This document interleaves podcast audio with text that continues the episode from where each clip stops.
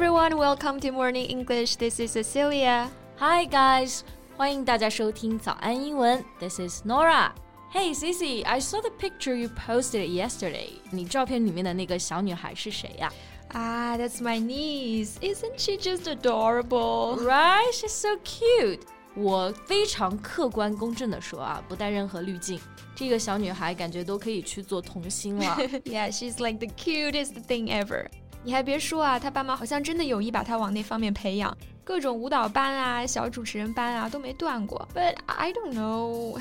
What? Well, I'm not her parent, so it's not my place to say. But I'm just not sure whether it's a good thing for her. After all, she's only four. 嗯，也是啊，想想我们四岁的时候都在干什么。我都不记得我在干什么，大概是在玩泥巴吧。 Me too。 但确实呢，有的小童星啊，三岁就出道了，甚至还有很多不会说话的小宝宝都已经在社交网站上吸粉无数了。No wonder parents these days are so anxious. They're so afraid to fall behind. 不说赢在起跑线上，至少不能落后，对吧？那 fall behind 它就表示落后、掉队的意思。也是啊、人张爱玲就说了，出名要趁早。Besides, there are some child stars that I really like. It would be a pity if they never got to appear on TV. 嗯，这么说来呢，我好像还真的不怎么关注童星哎。你要是问我喜欢哪些童星，我都说不上来。 Well, I'm sure there are some you must know. 那接下来我要说的这几个人，你肯定有印象的，而且呢，你肯定会被他们的魅力折服的。 Okay, I'm all ears. Before we start, quick heads up for our listeners.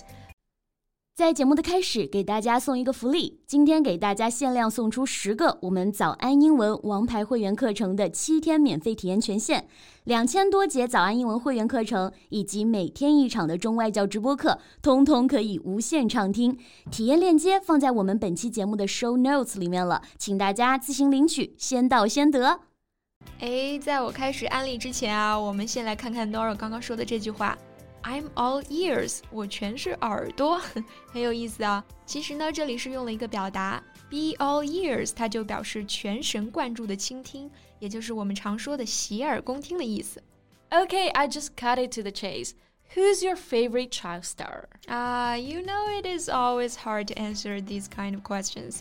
最喜欢的啊，嗯，你很难去评判谁是你最喜欢的。 不过呢，有一个人，我真的是看他的动图看了二十遍，根本停不下来，太可爱了。 Okay, who is it?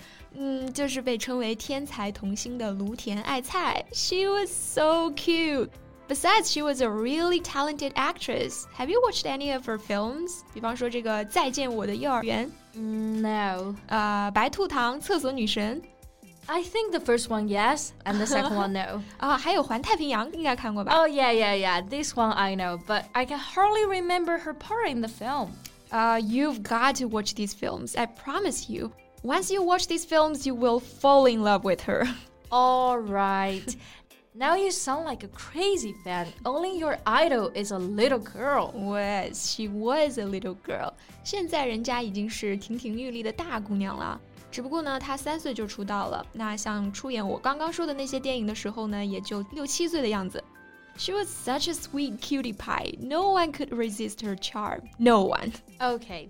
可以看出来啊，那别人我是不知道，你已经是完全沦陷了。那如果我们和 Ceci 一样，被一个非常可爱的人迷得神魂颠倒，我们就可以形容它为 cutie pie。相当于是小甜心、小可爱的意思，right？想象一下，你什么时候会对着一个人说啊，你就是我的可爱小饼干。Never, I would never ever say that.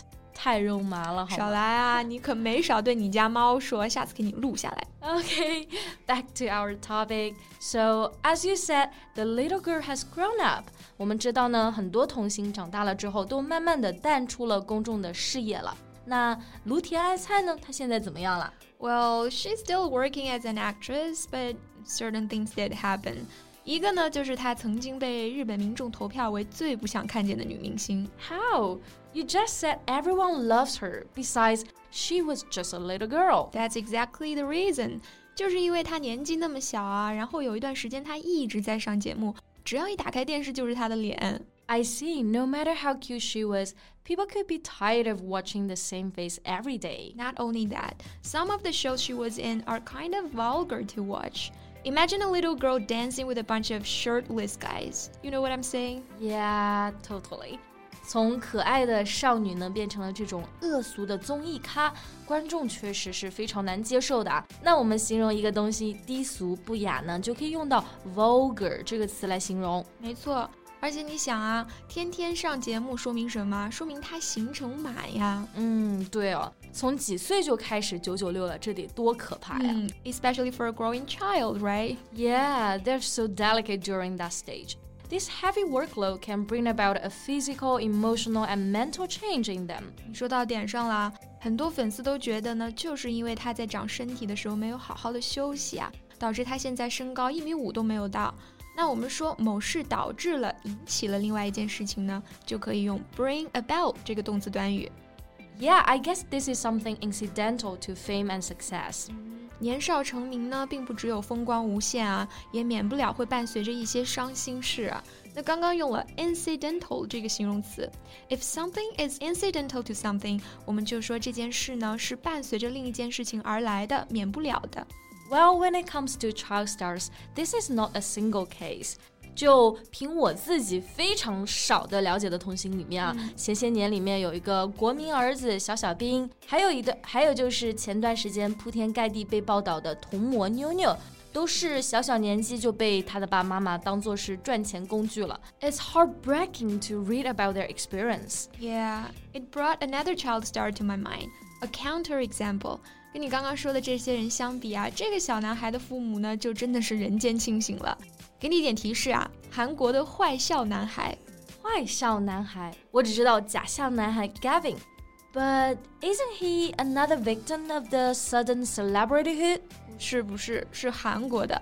哎呀，我还看过你用他的表情包呢，是他演过的一个电影里面的，叫做《非常主播》。啊，我知道了，就是三分讥笑，两分薄凉，五分漫不经心的表情包，是不是 ？Yeah, he's so funny and cute. How come I never saw him after the film? What happened to him? Yeah, he kind of faded out of sight afterwards.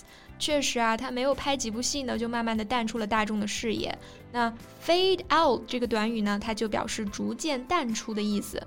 那所以表达一个人淡出公众视野，我们就可以用 fade out of sight 这个表达。 Well, this isn't a bad choice. He got to concentrate on his schoolwork and take his time.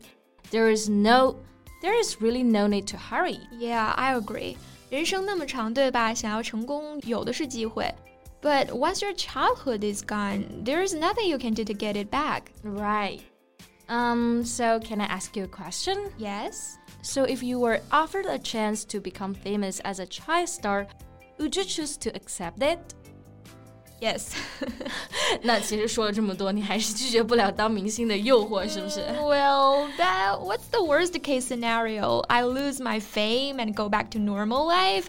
That's what I am now. What do I have to lose? 嗯，也是。最坏的情况呢，不过就是回归平淡嘛。那这个 worst case scenario 就是指最坏的情况。I gotta say I like your attitude。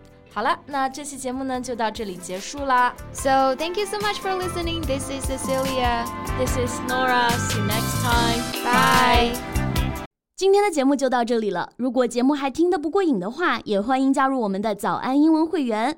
成为会员，您就可以无限畅听我们每天一场免费的中外教直播课，以及两千多节原创系统课程了。今天我们限量送出十个七天免费试听权限，试听链接放在我们本期节目的 show notes 里了，请大家自行领取，先到先得。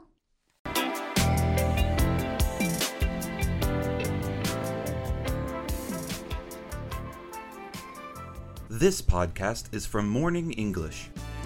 学口语就来早安英文。